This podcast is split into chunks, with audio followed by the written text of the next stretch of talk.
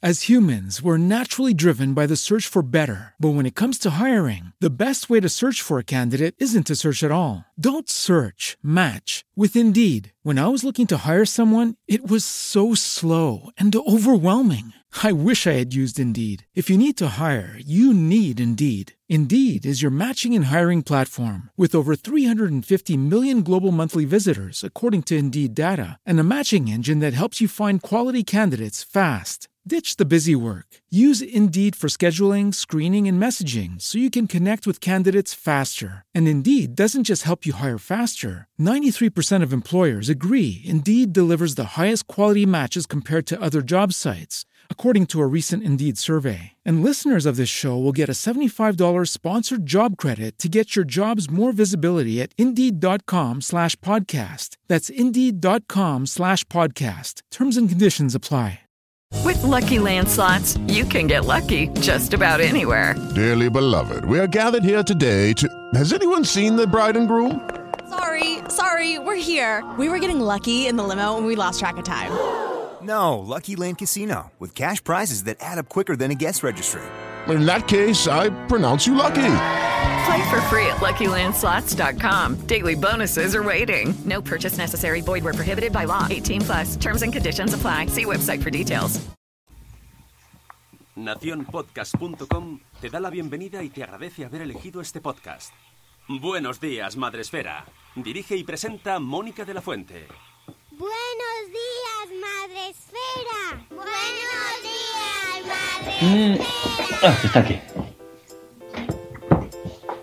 Buenos días, Madre Esfera. Hola amigos, bienvenidos todos a nuestro podcast, a la comunidad de Madre Esfera. Hoy vamos con un- unos minutitos de retraso de las 10, pero bueno, estas cosas son así. No os habéis ido a ningún sitio, ¿a que no? ¿A que estáis ahí esperándonos? Ya estamos aquí un día más. En estas ediciones especiales que estamos haciendo, eh, fuera de lo normal totalmente, y, y- y bueno, están saliendo entrevistas también muy especiales, tengo que decir. Estamos viviendo días fuera de lo normal y también eso modifica eh, nuestra manera de, de ver lo que estamos contando y cómo lo contamos. Hoy tenemos el placer de entrevistar a Gregorio Luri. Él es profesor de filosofía, eh, maestro de profesión y ha publicado numerosos libros pues, de política, filosofía, pedagogía. Pero hoy en concreto queremos centrarnos en el último. En la escuela no es un parque de atracciones. Bienvenido Gregorio, buenos días sobre todo. Pues encantado de estar aquí. El día magnífico. No sé en tu caso, pero aquí, mira, por la ventana veo un pedacito del Mediterráneo. Oh. eh, y escúchame, al mal tiempo, buena cara. Que no se nos olvide nunca la buena cara. Pero, Lando, ¿qué falta nos hace eh, escuchar eso? Qué alegría que puedas ver el mar. Qué alegría. Eh, y ahí está. Lo que pasa es que lo ves y dices, ¿cómo será sentir la brisa directa en la cara, eh? Oír las olas, eh, porque todo es un poco todo aquello que te parecía que era tan tuyo, todos esos lugares por los que paseábamos, el bar, aquel café que nos servía en el cortadillo tan rico, todo eso que creíamos que era nuestro, pues ahora nos lo han expropiado, ¿no? Sí, Pero en fin, están llegará, siendo- volverá. Volverá. Están siendo Volverá. días... eh, ¿Cómo los podemos describir, Gregorio? Pues días de perplejidad absoluta porque eh, no estábamos preparados, nadie había, nadie era experto en cuarentenas por coronavirus y por lo tanto, pues cosas que nos parecían que la historia ya las había superado, resulta que la naturaleza siempre se reserva la última carta. Bueno, y ahí estamos. Eh, tengo que decir que me pilló justo esta, este confinamiento y esta experiencia que estamos viviendo, eh, pues estaba leyendo tu libro. Eh, Bueno, oye, bien hecho, bien, bien hecho. Hombre, claro, por favor. Buena elección. Sí, sí, sí. Al principio, de hecho, tuve que pedirte una prórroga porque no me concentraba, Gregorio. Eh, Oh, escucha, me cuesta muchísimo leer y escribir, no te digo nada. Vale. Estoy todo el día mariposeando de aquí para allá. Tengo 15 libros abiertos a medio leer. Y, y llego, llego a la página número 5 y resulta que no me acuerdo de lo que he leído en la 4. En fin, Gracias. Gracias. pero, pero, pero que no nos puede sorprender ser raros en una situación rara. no, Pues tenemos pero, que eh, tenemos pasa- sí, aprender a convivir en principio con lo imposible, con lo excepcional, ¿no? Claro, eh, pasada la primera semana de shock inicial, Sí. eh, r- me, me esforcé con mucha con mucho ahínco y Pues me muchas sumergí me sumergí en una lectura que Sí. tengo que decir que eh, me ha resultado muy placentera y eh, que he disfrutado mucho a pesar y no sé si ha sido incluso más por las circunstancias que estamos viviendo yo no sé cómo se afronta desde un autor que su obra se lea en unas circunstancias tan especiales como esta. Bueno, tú das por supuesto algo que me parece muy generoso de tu parte, que mi obra se lee. ¿eh? Bueno. Eh, eh, comenzó, comenzó con un boom de lecturas, pero ahora obviamente todo eso ha caído en picado. Y seamos realistas, eh, ¿quién va a una librería a comprar un libro? ¿Quién pide pues a que se lo traigan a casa? De- La lectura eh, de, de- de libros nuevos no está y eso es razonable entre nuestras primeras urgencias. No, claro, y a lo mejor si yo no, no hubiera estado embarcada en ello, porque ya tenía la entrevista contigo, no me hubiera metido, porque es un ensayo que, que- que se piensa mucho, que, hay, que es que nos obligas muchísimo a pensar, y en este momento es como, ¿qué estás haciendo? Esa es siempre mi intención. Mi intención es mucho menos adoctrinar. ¿Cómo voy a adoctrinar si, si yo me observo a mí mismo y veo siempre mi pensamiento en evolución? ¿no? Ahora no pienso lo que pensaba hace 10 años, ni hace 10, ni hace 10 años lo que, pensaba, lo que pensaba hace 20. Por lo tanto, lejos de mí esa tentación de adoctrinar y sobre todo lejos de mí de dar a los padres los consejos que yo no practico en casa. Eso para mí es sagrado. Pero sí que me parece que es importante llevar al lector aquellos temas que te preocupan y sobre los que has pensado y dejar en todo caso que sea el lector el que tenga la última palabra, claro. Yo te- he dejado el libro subrayadito. No sé si eres de los que subrayan libros o te parece sacrilegio. En absoluto. Eh, a ver, eh, escucha, ese fetichismo del libro me parece. Hay libros, sí, hay libros que son que tienen un valor muy especial y que intentas preservarlos intactos, ¿no? Pero el libro eh, es un material eh, intelectual que tienes que apropiártelo hiriéndolo, ¿no? Y dejando tu huella ya en los márgenes. Porque además es muy interesante, sobre todo cuando lo haces esto con los libros clásicos, que son aquellos que vuelves a leer que, que descubres, dices, ¿y yo por qué hice esta observación tan trivial si lo importante es lo de aquí que está al lado, ¿no? Porque leer es una actividad muy viva. Yo digo siempre que a leer no se acaba, eh, de- a aprender a leer no se acaba nunca, ¿no? Mm, Precisamente sobre la lectura eh, tienes un- uno- una sección importante en el libro, o hablas en concreto sobre eh, por qué tenemos que leer y es una de las partes que más he disfrutado, por qué tenemos que leer, por qué, sobre todo como padres, por qué tenemos que inculcar el amor a la lectura a nuestros hijos. Sí, pero me vas a perdonar que, que abra aquí un paréntesis. Vale. Eh, sí, ¿sabes por qué? Mira, te voy a hacer una confesión. Eh, Durante estos días he recibido montones de llamadas de distintos medios que me piden que dé consejos a los padres para sobrellevar esta situación y a todos me niego. Y digo, pero ¿quién se creen ustedes que soy yo para cometer esa tropelía de meterme en una casa que no conozco? En cada casa tiene sus problemas, sus situaciones y sus recursos. Y yo voy a meterme ahí a decirles lo que tienen que hacer, como si yo fuera experto, eso, en cuarentenas por coronavirus. Pues cada familia hace lo que buenamente puede y lo que nos corresponde ahora es sobre todo animarlos. Eh, Escucha, la, la urgencia primera es no, no causarnos demasiadas heridas cuando tanta intimidad está presente, ¿no? Es decir, Nadie habíamos estado tantos días juntos con los nuestros, ¿no? Y, y- y a los que queremos mucho, pues también es muy, sabemos muy bien cómo herirlos. Basta una frase, un comentario, un gesto desdeñoso. Lo importante ahora es convivir sin causarnos muchas heridas. Y ¿eh? no tirarnos los libros a la cabeza. Efectivamente, no cansarnos de querernos, sobrellevar todo esto y no cargarnos de responsabilidades, porque nuestra responsabilidad primera es llevarnos bien ahora que estamos recluidos. Eh, y eso es que todo aquello que considerábamos nuestro eh, es nuestro. ¿eh? Nuestro cuerpo es nuestro. Si ahora resulta que estamos todo el santo día ocultándonos a ver si hay algún síntoma extraño por ahí, ¿no? los, nuestros son nuestros y si mañana vienen eh, a llevar al abuelo y ya no lo vuelves a ver, es que estamos en situaciones muy, muy trágicas, ¿no? Y los niños, ¿cómo viven esto? Por lo tanto, vamos a aprender a convivir sin situarnos ante exigencias mayores de las que estamos dispuestos a asumir. Y aquellos señores que se dedican a dar consejos, que nos muestren primero cómo tiene su familia. Ayer me reía precisamente porque alguien decía eh, que había salido ya un artículo sobre los expertos que dicen que los niños se están moviendo menos y que tenemos que tener cuidado porque necesitan actividad física. Y era como, sí, gracias. y nosotros, y nosotros. Pero claro, ¿qué, pero... ¿Qué haríamos sin vosotros, expertos? Que nos avisáis de que no nos estamos Eh, moviendo. Efectivamente. Por eso, mira, el, toda, toda, toda mi intención, especialmente con, los, con las familias, es poner en valor el sentido común que las familias ya tienen. ¿eh? Porque ya lo tienen. Cada familia quiere hacerlo lo mejor posible. Y entonces, ¿lo va a hacer bien? Pues, pues lo va a hacer regular como lo hacemos todos.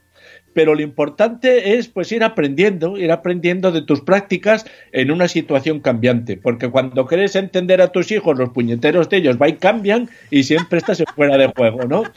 Pues pero no dramaticemos lo que es normal, por favor, no dramaticemos lo que es normal. Y hoy lo normal es nuestra perplejidad, el no saber muy bien qué hacer, el levantarnos, no sabemos a qué hora nos levantamos y qué hacemos, ¿no?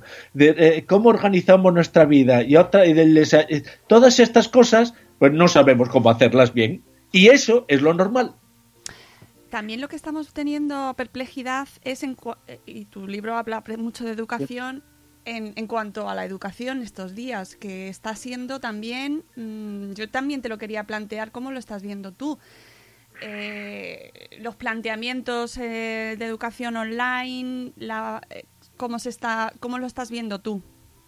Pues mira, eh, si algo creo yo que estamos descubriendo ahora, no es tanto las virtudes de la tecnología como la importancia de la relación cara a cara entre un maestro y un alumno.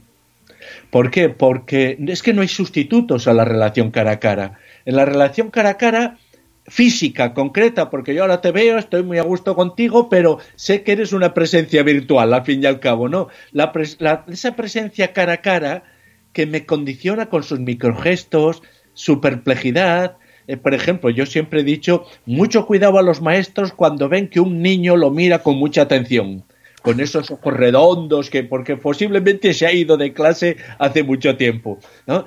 Aprender a leer los microgestos del otro es muy importante porque podemos legítimamente estar en desacuerdo de lo que piensa el otro, pero enseguida captamos si lo que dice se lo cree o no. Y ese, ese plus de credibilidad que, que se incorpora a la transmisión del conocimiento es esencial para que el conocimiento se realice. Eh, el conocimiento el aprendizaje se desarrolla especialmente y sobre todo por impregnación. Aquello de lo que estamos convencidos lo transmitimos sin darnos cuenta. Todos, esto es si quieres un punto tragicómico de la educación, pero es así. Cuando más educamos es cuando no nos damos cuenta de que estamos educando porque es entonces cuando somos más sinceros, no somos impostores de nosotros mismos, no somos, no estamos teatralizando. Ese actor que llevamos siempre dentro, con miedo a defraudar al espectador, pues a veces se relaja, ¿no? Y entonces nos mostramos tal como somos. En ese momento es cuando más educamos. Y nuestros niños lo saben, ¿no? Por lo tanto, no hay sustituto para la relación cara a cara. Por eso hay que ver cómo se suple desde la escuela. Yo creo, me parece esencial, importantísimo, que los maestros hagan un esfuerzo más allá de lo que está reglamentado en sus convenios para acercarse al, al máximo al alumno, sobre todo aquel que carece de un hogar con los suficientes recursos psicológicos y materiales para desarrollar actividades. hay, hay que acercarse a esos alumnos. Hoy no es suficiente con ser solo maestro, hay que ser maestro y pico ¿eh? para, para poder llevar las cosas. Porque después, claro, las familias, ahora lo que se está, por mi experiencia, estoy viendo dos cosas y estoy hablando con muchos dentro. Primero, que cada centro está programando estos días de manera distinta. Y es normal, porque tampoco teníamos experiencia, ¿no? Todos estamos aprendiendo a hacer las cosas. Pero algunos, pues ves que ponen una gran cantidad de trabajo y se desentienden de los niños, cosa que me parece terrible. Otros ponen eh, pequeños trabajos muy concretos que permiten pues una corrección inmediata, pero sea la que sea la actividad de la, de la escuela o del profesor, lo que estamos viendo sobre todo es que las diferencias culturales familiares y de, de calidad psicológica tienen un peso determinante. ¿Qué deberes o qué actividad va a hacer un niño que vive con tres hermanos y el abuelo en un piso de 70 metros con la televisión eh, a todo volumen, con los programas que sean, ¿no? Eh, las diferencias familiares se van a dejar notar de manera muy notable. Perdona si me enrollo, ¿eh? tú córtame todas las veces que haga falta. Estás en tu programa, Gregorio. de verdad. Además, tenemos a gente, tenemos a gente en directo que ya te comenté ayer que tienes muchos admiradores en nuestra comunidad. Tenemos muchos profesores que nos escuchan, porque esto es una comunidad de padres, madres y gente que, que trabajamos en torno a la infancia. Y tenemos, por ejemplo, a Elvira Fernández, que es maestra, que dice que se quedaría todo el día escuchándote. A ver, a ver, eh, quizás sea un poco excesivo, porque todos con el tiempo y con la, y la proximidad perdemos algo, ¿eh? No, no creo. Ese, sí, hombre, ese aura que te da la distancia en el momento que descubres que eres demasiado humano. Pero en fin, aquello que decía Goethe, que nadie, ¿cómo era aquello? Decía, nadie es un gran hombre para su guardián de cámara, ¿no? Porque, claro, ver al gran hombre en paños menores le quita mucho de su honorabilidad. Eso es pues verdad. todos tenemos algo en la proximidad. Pero muchas gracias. Nada, tenemos también a una profe, precisamente a Ceci, que va a estar mañana en directo aquí con nosotros, que se está viendo, pues está, está sufriendo ahora mismo esa falta de tiempo de reacción que han tenido en, las, en los coles y las familias Sí. también. Y está ella también, pues viendo, porque dice que les avisaron como 15, antes, 15 minutos antes de irse de que no podían organizar nada, ¿no? Está siendo un Pero poco... No nos culpabilicemos, ¿eh? Claro. Ah, Por ¿ves, favor, Ceci? no, sí, no, no nos culpabilicemos, porque eh, pues no somos responsables de, lo inesperado. Somos responsables de aquello que programamos y por lo tanto de aquello cuyas consecuencias las hemos provocado nosotros. Pero de esta situación no somos responsables. Ni tan siquiera debemos intentar ser perfectos, porque entonces la vamos a estropear.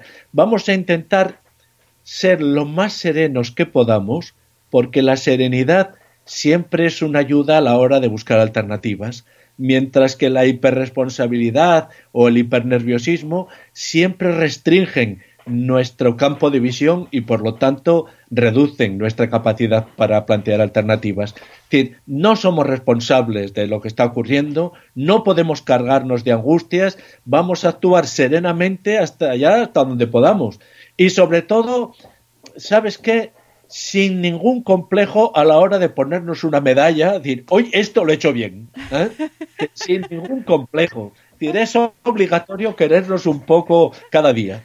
Oye, pues yo te pongo la medalla, es que tu libro es un librazo, tengo que decirlo. gracias. se lea, se lea ahora o se lea después, que yo eh, ahí abro el campo para que la gente lo lea cuando quiera, que, que yo sé que ahora es momento complicado, pero de verdad que está lleno de hallazgos y también tiene puntos polémicos, Gregorio. Sí, claro, sí, sí, sí, sí, hombre. ahí.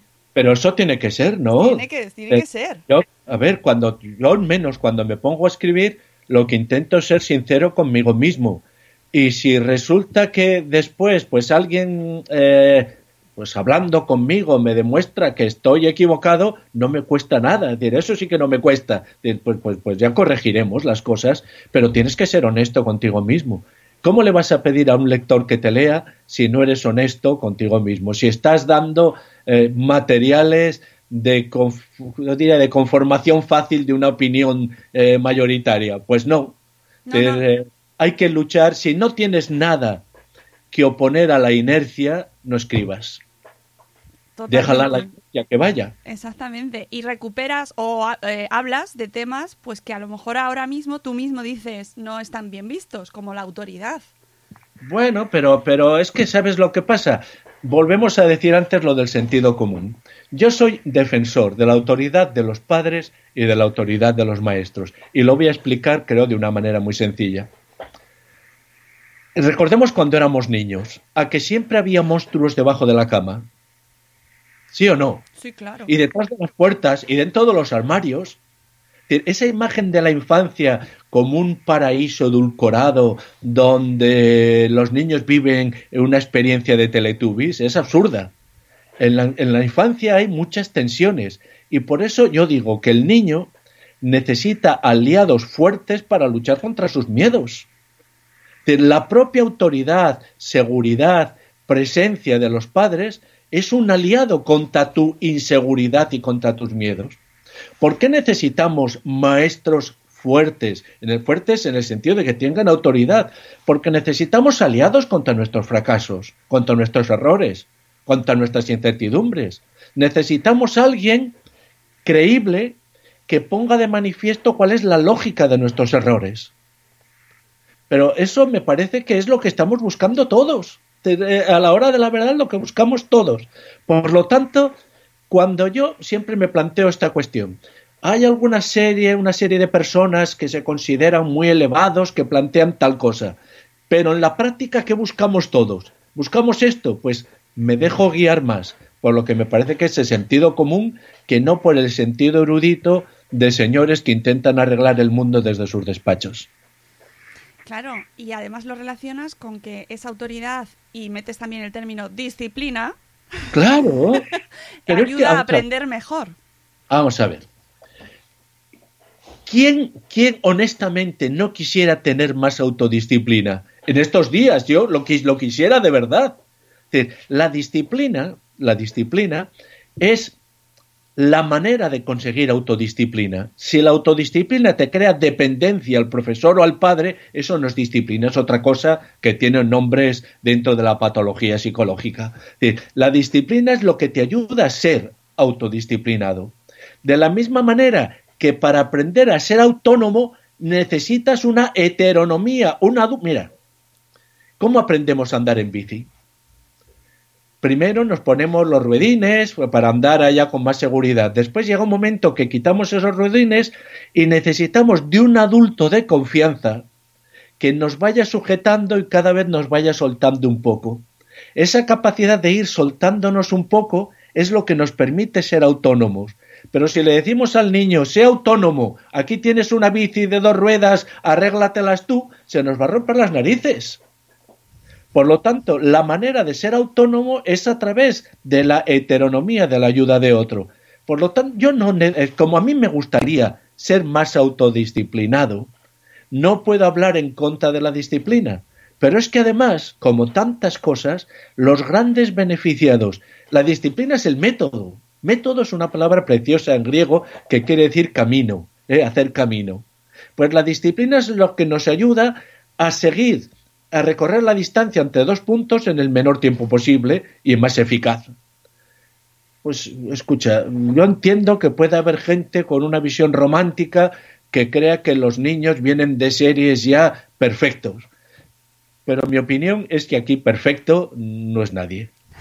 Y te necesitamos recursos para combatir nuestras imperfecciones muy relacionado con esto que hablas del método eh, y la disciplina, hay un concepto que nos piden en el chat eh, hablar sobre él y que también hablas mucho en el libro, precisamente lo pones en valor y, destacas la falta que nos hace, la atención. ¿Qué problema tenemos ahora mismo con la atención?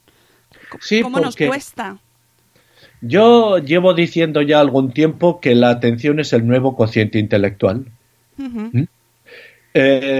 De hecho, creo que eh, cuando se, miden los test de inteligencia, miden el, el cociente intelectual, básicamente lo que se está midiendo es la capacidad de atención. ¿eh? Pero bueno, esto nos llevaría muy lejos.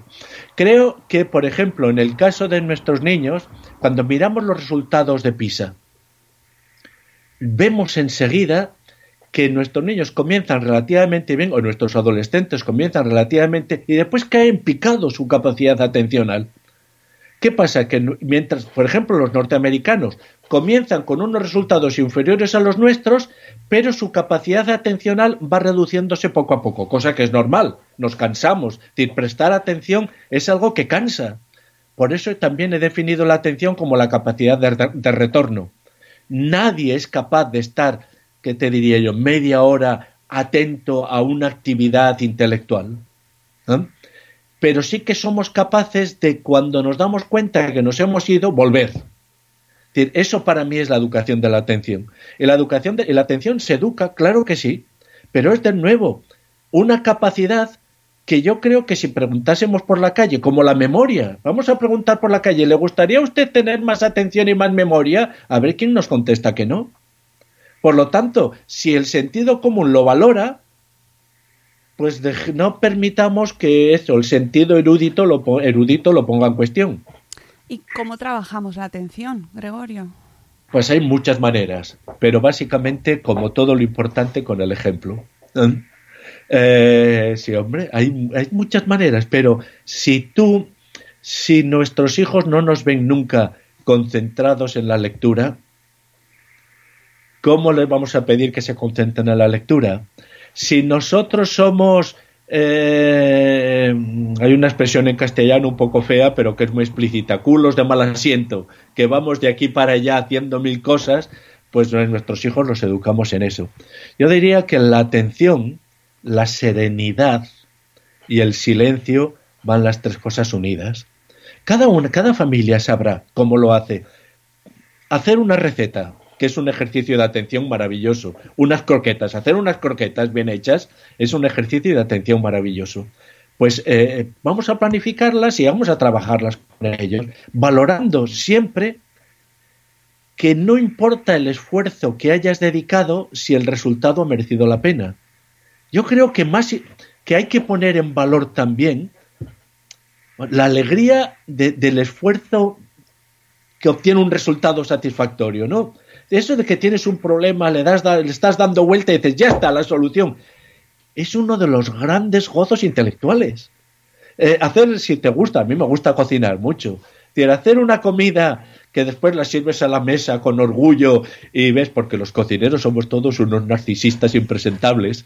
Es decir, la sirves a la mesa y lo que te gustaría al terminarla es que te dieran una vuelta como los toreros en hombros alrededor de la mesa, ¿no? Todas estas cosas pues, eh, eh decir, que el esfuerzo intenso y concentrado merece la pena, es algo que lo tienes que, que, lo tienen que experimentar nuestros niños directamente del único lugar en el que lo pueden experimentar, de nuestro ejemplo. Y parece que lo tenemos todo en contra, porque lo que tenemos ahora mismo son múltiples estímulos que nos eh, parece que van en contra de esa de esa concentración que buscamos, ¿no? Tenemos que luchar contra el estímulo del móvil, del ordenador, de la tele, de la radio, mirar el móvil cada cinco minutos. Cada vez nos concentramos menos. Cada vez nos concentramos menos y por eso mismo cada vez es más valiosa la atención. En el, si me permiten la expresión, es una expresión un poco fea, pero es comprensible. En el mercado intelectual, lo que se pone en valor es lo escaso, como en cualquier otro mercado. ¿Y qué es lo cada vez más escaso? La atención. Porque la atención es lo que te permite transformar la información en conocimiento. Es decir, la información que está por ahí es diversa, compleja, variada, fugitiva, fugaz. Eh, situarse delante de toda esa información para acabar con un conocimiento es imposible si no tengo un cierto dominio de mi capacidad atencional. Por lo tanto, en nuestra sociedad la información en sí misma cada vez será menos valiosa porque sobreabunda y cada vez será más valioso aquello que falta la capacidad atencional. Por lo tanto, por mucho que nos cueste, tenemos que ser conscientes de que eso es valioso y en el momento que seamos de verdad conscientes de que la educación atencional es valiosa, es muy valiosa, eh, comenzaremos a ver que tiene sentido estar atento a la atención. Mm. Recuperas en el libro, pones en valor eh, la memoria, Hombre, la claro. disciplina, la Sí. atención, la autoridad, escuchar a los maestros, eh, un conjunto de valores que ahora mismo y, ta- y lo insis- insistes, no están de moda, y lo contrapones a tendencias, nuevas tendencias educativas, pedagógicas, que precisamente hablan de buscar la experiencia, de aprender en, eh, de, de dejar al alumno que aprenda solo, por ejemplo, ¿no? Sí, pero- ¿Cómo pero es- casamos esos dos mundos? Sí, sí, eso no significa que yo considere que el trabajo intelectual tenga que ser eh, ejercido en un campo de concentración. Yo creo que hay un disfrute en el trabajo intelectual, que hay un placer en el trabajo intelectual, que solo se descubre ejerciéndolo. ¿Eh? Solo se descubre en el ejercicio. Pero yo veo a mis nietos, un nieto está aprendiendo a leer y veo lo que supone para él el, el- el leer un texto y comprenderlo. ¿Hasta qué punto eso es placentero? ¿Eh? Veo a, a mi otro nieto que tiene 10 años, que está resolviendo un problema de matemáticas y no acaba de encontrar la manera, la estrategia de enfrentarse a él. De repente se hace la luz, lo descubre y lanza un grito de alegría. La actividad intelectual no es ninguna carga onerosa que nos amargue la existencia. La actividad intelectual es una fuente de satisfacción, de placer, de alegría. ¿eh? Y lo que me parece que no podemos permitirnos es negar el conocimiento del placer y la satisfacción de la actividad intelectual a los niños que más lo necesitan, que son los niños culturalmente pobres. Entonces, mira, te voy a hacer otra confesión. Yo soy de una familia eh, muy humilde de un pueblecito de la Ribera de Navarra. Mi madre pues tenía problemas para la lectura. ¿eh? Eh, un día llegó a casa no un maestro, sino el médico del pueblo. Y le dijo a mi madre, mi padre se había muerto, yo, se murió cuando yo tenía cinco años. Y le dijo a mi madre, Gloria, que tu hijo, lo que se decía antes, que tu hijo sirve para los estudios. Siempre estaré agradecido a ese médico. ¿eh? Siempre. Porque descubrió en mí que efectivamente había ciertas actividades en las que disfrutaba. Y el- el fomentarme, aquel médico me dio libros, me, se preocupaba mucho. Fíjate, no el maestro, sino el médico. Pues yo para mí esa persona lo tengo en el altar de mis personas venerables en uno de los primeros lugares. Es decir, ¿cómo no le voy a estar agradecido? Pues, ¿cómo si no descubrimos, si no les enseñamos a nuestros alumnos lo que es eh, eh, la vida intelectual y el placer del trabajo intelectual, ¿cómo vamos a pretender que después sean, se interesen, estén atentos, se esfuercen, trabajo? Mira, en contra de lo que se suele decir, de que el interés es el motor del conocimiento, yo lo que veo es que nadie está interesado por algo que desconoce. Yo, por ejemplo, no estoy nada interesado por la cocina eh, checa medieval. No, no me, no, no, no paso de. Ahora bien, ¿cuántas veces el esfuerzo por comprender lo que te ha puesto de manifiesto es, es un campo intelectual apasionante? Pues, pues bueno, pero como uno de mis eh, vicios más reincidentes es Platón, la lectura de los diálogos de Platón. Vuelvo y revuelvo y vuelvo a ellos una y otra vez. Pues sabes qué, Eh, me parece que si no disfrutase con Platón como disfruto, sería una persona un poco más, eh, voy a utilizar una frase de Ortega, un poco más próxima al mono de lo que soy. De verdad que es un es que escucharte me podríamos estar horas, estamos todos igual. Mira, tenemos un oyente que ya se ha comprado el libro mientras nos escucha. Muchísimas gracias. Dile que yo lo esculpo, de, le ahorro la, la, la lectura. Y es- lo ha comprado de- gracias. Sí, sí. Carlos, Carlos Escudero dice que ya se lo ha cogido el libro electrónico. Eh, el, tu libro, además de, bueno, to- toda la sabiduría que estáis escuchando eh, en, en todas sus frases, es una defensa del conocimiento poderoso. Y creo que es fundamental que eh, nos hagas un poco de resumen de qué, en qué consiste el conocimiento poderoso. Sí. Vamos a ver. A mí me, me- ha llevado mucho tiempo pensar cuál- qué- en, qué, en qué mundo vivimos, ¿no? ¿Cuál es el mundo en el que vivimos? Porque en definitiva nuestra labor como padres o como maestros es la de introducir lo mejor posible a nuestros hijos y a nuestros alumnos en el mundo en el que vivimos. No en el mundo en el que nos gustaría vivir, sino en el mundo en el que vivimos. Eso lo decía Hannah Arendt de una manera muy, muy rigurosa cuando decía, yo como maestro tengo derecho a, a intentar modificar el mundo en la dirección que a mí me parezca mejor, pero tengo el deber de introducir a mi alumno en el mundo real, no en el mundo que yo quisiera que fuese, sino el mundo que es. Y en todo caso, darle estrategias e instrumentos para que se mueva con la mayor agilidad. Bien, el mundo está ahí, pero entonces hay que entenderlo. Cuando ves cómo se intenta conceptualizar el presente, las expresiones que, digamos, han tenido más éxito son las de sociedad de la información o sociedad del conocimiento. Ninguna de ellas me acababa de satisfacer. La primera, porque la sociedad de la información no equivale a la sociedad del conocimiento. Es puedes tener mucha información alrededor tuya y ser un analfabeto. Puedes ser un eh, iletrado viviendo en una biblioteca. ¿eh? Y puedes manejar Internet con todos los recursos que sea y dedicarte a ver, qué sé yo, pornografía. Por lo tanto, la información en sí misma no te proporciona un conocimiento. Para que haya conocimiento tienes que hacer lo que comentábamos antes, algunas operaciones personales sobre la información. Pero la cuestión viene después, ¿y por qué es importante el conocimiento hoy? Mi respuesta es porque la manera más adecuada, a mi modo de ver, de definir el presente es decir que vivimos en el tiempo del capitalismo cognitivo. ¿Qué quiere decir esto de capitalismo cognitivo?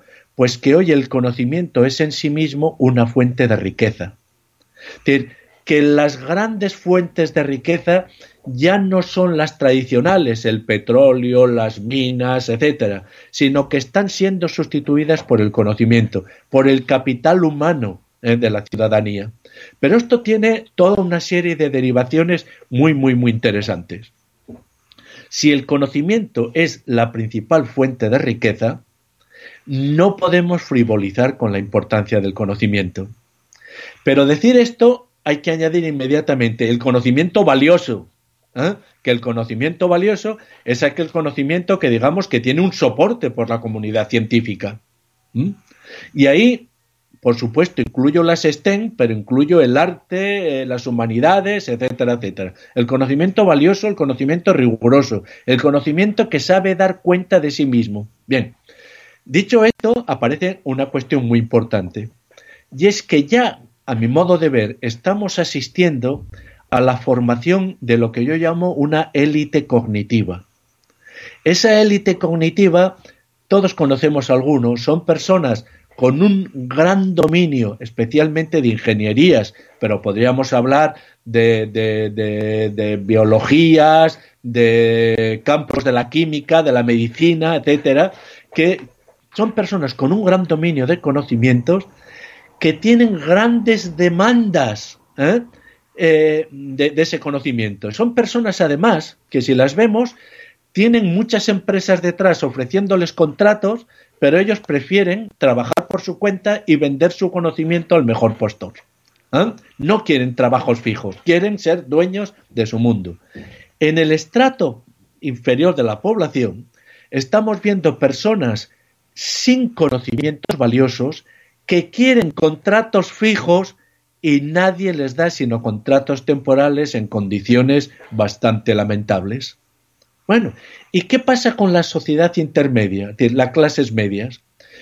Estamos oyendo continuamente que la clase media está desapareciendo. Mi opinión es que básicamente está desapareciendo porque las distancias con la élite cognitiva son cada vez mayores. Por eso es importante, por eso es importante formar bien a nuestros alumnos, porque cuando los formamos bien, estamos formando la cultura general. Y la cultura general tiene hoy más valor que nunca. La cultura general es, por una parte, la cultura que nos permite entender, o el lenguaje que nos permite entendernos con los expertos, que permite a los expertos entenderse entre sí y que permite que no haya terrenos de nadie entre esa vanguardia de, capitalistas cognitivos, de la élite cognitiva y eh, la mayor parte de nosotros. Bueno, creo que lo que está en juego es tan relevante, es tan relevante, que ignorar la importancia del conocimiento valioso es situarnos fuera de nuestro tiempo. Y aquí prefiero pecar por exceso que por defecto. Es que es, lo has resumido, vamos, de maravilla y, queda eh, muy patente, especialmente en el último capítulo del libro. Eh, hay una frase en el último, eh, de las últimas páginas, que creo que define y sé que no lo has escrito pensando en esta época que estamos viviendo, pero es que yo lo he leído ahora, ¿no? Entonces tiene esa magia que es eh, lo que hace falta para enfrentarse con confianza a la incertidumbre no es menos conocimiento, sino más. Eh, pero a que sí, tienes toda la razón. No lo pensaba en absoluto en los tiempos. pero, la tengo subrayada aquí, página 354, que dije, por favor, es que... hoy, me hoy María se escribe en El País un artículo sobre la importancia del conocimiento. ¿Qué es lo que estamos echando en falta ahora? Pues estamos echando en falta básicamente ese conocimiento que nos falta y además de una manera tan dolorosa para sacarnos de esta situación, ¿no? Es que trivializar con la importancia del conocimiento cuando se dice lo importante no es el conocimiento, lo importante son los valores eso me enfada muchísimo porque parece como si hubiese alguna oposición entre conocer y valorar. Cuanto mejor conozcas, más capacidad tienes para valorar. O cuando se dice, eh, lo importante no es el conocimiento, lo importante es la educación emocional. Algunas veces he tenido respuestas muy impertinentes porque me enfado muchísimo. ¿Es que el conocimiento en sí mismo no forma parte de la educación emocional? Es que conocer el mundo no te educa emocionalmente. Es que conocer, ¿qué te diría yo? La gran literatura eh, rusa, por poner un ejemplo remoto, no es un fenomenal eh, eh, instrumento de educación emocional. Es que, ¿por qué oponemos conocimiento a no sé qué? Más aún, te diría con, un filósofo que es uno de los filósofos de mi cabecera, un checo, Jan Patochka, decía, la mejor manera de cuidar del alma es proporcionándole experiencias de límite, de orden y de rigor. Efectivamente, cuando nuestra alma le, no le proporcionamos esas experiencias, la estamos educando como si fuera inválida. ¿eh? ¿Y qué son esas experiencias de orden? Pues mira, ¿qué te diría yo? Un cuarteto de cuerda de Beethoven. Es la perfección. Entonces yo, en principio, me resisto a creer que la obra completa de Georgie Dam sea superior a un cuarteto de cuerda de Beethoven. Creo que la experiencia de orden que nos proporciona, y además aquí también está la educación, la, educación emocional, porque es imposible, ¿cómo no vas a sentir emociones ante eso, no? ¿Qué te diría yo? El segundo concierto para piano y orquesta de Shostakovich es decir, cuando eh, se inicia el segundo movimiento, ¿cómo vas a ser insensible a eso? Eso no es educación emocional, pero al mismo tiempo te proporciona esa, esa experiencia de la obra bien hecha que, que, te educa, te educa por, las, por el conocimiento experiencial mismo y después te estimula hacia lo grande. Es decir, cuando nosotros proporcionamos a nuestros alumnos conocimientos pequeños, los educamos como niños pequeños toda su vida. Cuando les proporcionamos eh, conocimientos grandes, ambiciosos, complejos, eh, pues les estamos diciendo que es noble aspirar hacia una formación compleja, hacia lo que yo llamo lo más elevado de nosotros mismos. ¿Sab? Mira, eh, acabo de escribir, estoy justo ahora escribiendo un texto. ¡Ay, qué bien! Para, para una revista, para una revista electrónica en la que colaboro, el subjetivo. y defino Fíjate, me planteo lo siguiente, que eso es una preocupación que me lleva hace, mucho tiempo. Yo soy un defensor del término alma, que está ya totalmente olvidado. Yo quiero tener alma, no solamente quiero ser un yo, un sujeto o un cerebro, quiero tener alma. ¿Sabes por qué? Porque el alma se cuida de sí misma. mientras que el yo no, el yo siempre es sujeto. ¿eh? O el sujeto, o, o el, o el cerebro, ¿no? ¿cómo se cuida el cerebro de sí mismo? El alma es capaz de cuidar de sí misma. Por eso yo la defino el alma de esta manera. Espero que lo pueda expresar también en pocas palabras. Yo digo que el alma es aquella voz que lo mejor que, puede, que podemos llegar a ser dirige a lo que somos. ¿Entiendes? ¿Y cómo sabemos qué es, qué es aquello que es lo mejor que podemos llegar a ser? No es nada metafísico ni extraño, porque todos conocemos ya experiencias en las que hemos estado a la altura de lo mejor de nosotros mismos. Son las que contamos con orgullo a los demás y a nosotros mismos, pero son experiencias fragmentarias. Y lo que importa es construir una imagen de nosotros mismos no fragmentaria, que sea unitaria, y, tenerla ahí como referente. ¿eh? A partir de, las, de los trozos de, de nuestras experiencias, vamos a unirlos y vamos a formar una imagen referencial de nosotros mismos, ¿no? Pero esa imagen referencial de nosotros mismos será tanto más ambiciosa cuanto más altas hayan sido las experiencias existenciales que hemos tenido.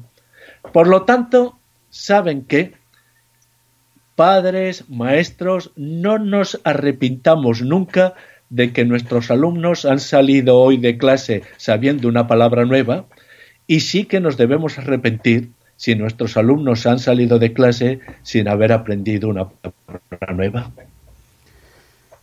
Bueno, creo que podemos aplaudir directamente todos desde nuestros sitios virtuales donde Bueno. estamos. Ah, qué, qué maravilla, Gregorio, de verdad. Es que, mm, además, escuchar estas palabras en un momento como los que estamos viviendo, eh, pues reconforta mucho. Reconforta mucho, eh, es verdad, algo tan sencillo como el sonido, ¿no? De las palabras, de unas palabras tan, tan llenas de significado y de conocimiento, que, que yo creo que después de este programa nos vamos a quedar todos con eso eh, y pensando y que espero que eso sirva para algo hoy, ¿no? Que pensemos y que eh, reflexionemos un poco, ¿no? Y miremos un poco al mundo Pero- de otra pero manera. sí, to- to- todas esas cosas, pero no nos castiguemos demasiado, ¿eh? volvemos al principio. Sí, porque sabes lo que yo, eso lo digo, lo repito de aquí por ahí. A mí me gusta mucho hablar a las familias, mucho, mucho, mucho. Me aman, me lo paso muy bien. Y siempre les digo lo mismo, el milagro es la normalidad. ¿eh? El mila- y ahora lo hemos descubierto. Aquel milagro que era poder salir a esta hora a tomar el sol o a tomarse una caña o un cortado. El milagro es la normalidad. Y una familia, yo lo digo en navarro para que se me entienda mejor, que yo soy de allá, una familia normalica es un chollo psicológico. ¿eh? Es- un chollo psicológico. ¿eh? Por lo tanto, y te voy a decir más, me voy a atrever a definirte lo que es una familia normalica. Venga. Una familia normalica es aquella que gestiona sus neurosis cotidianas sin excesivas gesticulaciones. Me encanta. Sí, porque neuróticos somos todos. Sí, Sí. Así como esquizofrénicos se es o no se es, neuróticos somos todos. Y somos en distinto nivel en distintos momentos del día. Todos acabamos dando una respuesta impertinente a la persona que nos quiere. Todos, hay montones de... Pero bien, si gestionas todo eso, sin demasiadas gesticulaciones, tienes premio. ¿Eh? Sí, tienes premio. Eh, Gregorio, el premio es el nuestro haberte escuchado de verdad hoy. Qué placer tan inmenso y dejadme que os recomiende a todos vosotros los que nos estéis escuchando para cuando queráis, sin estrés, ya habéis escuchado a Gregorio, sin, pres- sin castigarse ni nada, ¿eh? pero esto, Sí, es, un- sí, esto es sí. una maravilla que lo tengáis en cuenta. La escuela no es un parque de atracciones de la editorial Ariel, una defensa del conocimiento poderoso. Ahí está. Ahí ¿Eh? está. Que además Claro. acaba de salir. Es que nos ha Sí, pillado. está calentito. Está calentito, Gregorio. Bueno, oye, pues encantado. Una maravilla, de verdad. Muchas gracias por habernos acompañado hoy. Ahora, pe- pe- permíteme, permíteme que te haga un elogio. Ay, qué bien. Sí. ¿Sabes cómo uno, que ya, ya tengo cierta experiencia en esto, ¿sabes cómo uno se da cuenta de que está delante de un buen entrevistador? Porque el buen entrevistador lo pone todo fácil, lo pone todo muy, muy fácil. Oh, ¿eh? Y por lo tanto, muchas gracias. Me llena de amor eso. de verdad he disfrutado muchísimo el libro y más aún la entrevista. Espero que vosotros también con nosotros, los que estáis detrás del directo, que sirva para poner un poquito de luz en estos días tan difíciles que estamos viviendo y que recordad que os queremos mucho y que estaremos aquí mañana a las 8 de la mañana con Ceci, con nuestra maestra de infantil, para hablar sobre educación. Mañana también tenemos tela, Gregorio. Adelante, claro que sí. Hemos Eh, venido aquí a dar guerra. Exactamente. Amigos, nos vamos. Gregorio, no te vayas, que ya me despido de ti después. Y eh, a vosotros sí que os digo hasta mañana. Os queremos mucho. Cuidaos un montón y quedaos en casa. Hasta luego, Mariano. Adiós. ¡Hasta mañana! ¡Hasta mañana!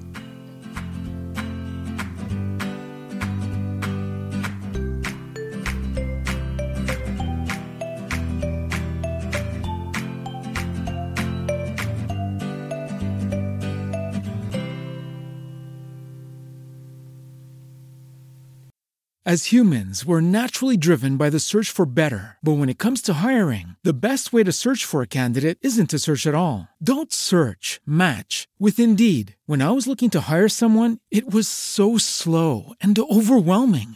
I wish I had used Indeed. If you need to hire, you need Indeed. Indeed is your matching and hiring platform with over 350 million global monthly visitors, according to Indeed data, and a matching engine that helps you find quality candidates fast. Ditch the busy work. Use Indeed for scheduling, screening, and messaging so you can connect with candidates faster. And Indeed doesn't just help you hire faster. 93% of employers agree Indeed delivers the highest quality matches compared to other job sites, according to a recent Indeed survey. And listeners of this show will get a $75 sponsored job credit to get your jobs more visibility at Indeed.com slash podcast. That's Indeed.com slash podcast. Terms and conditions apply.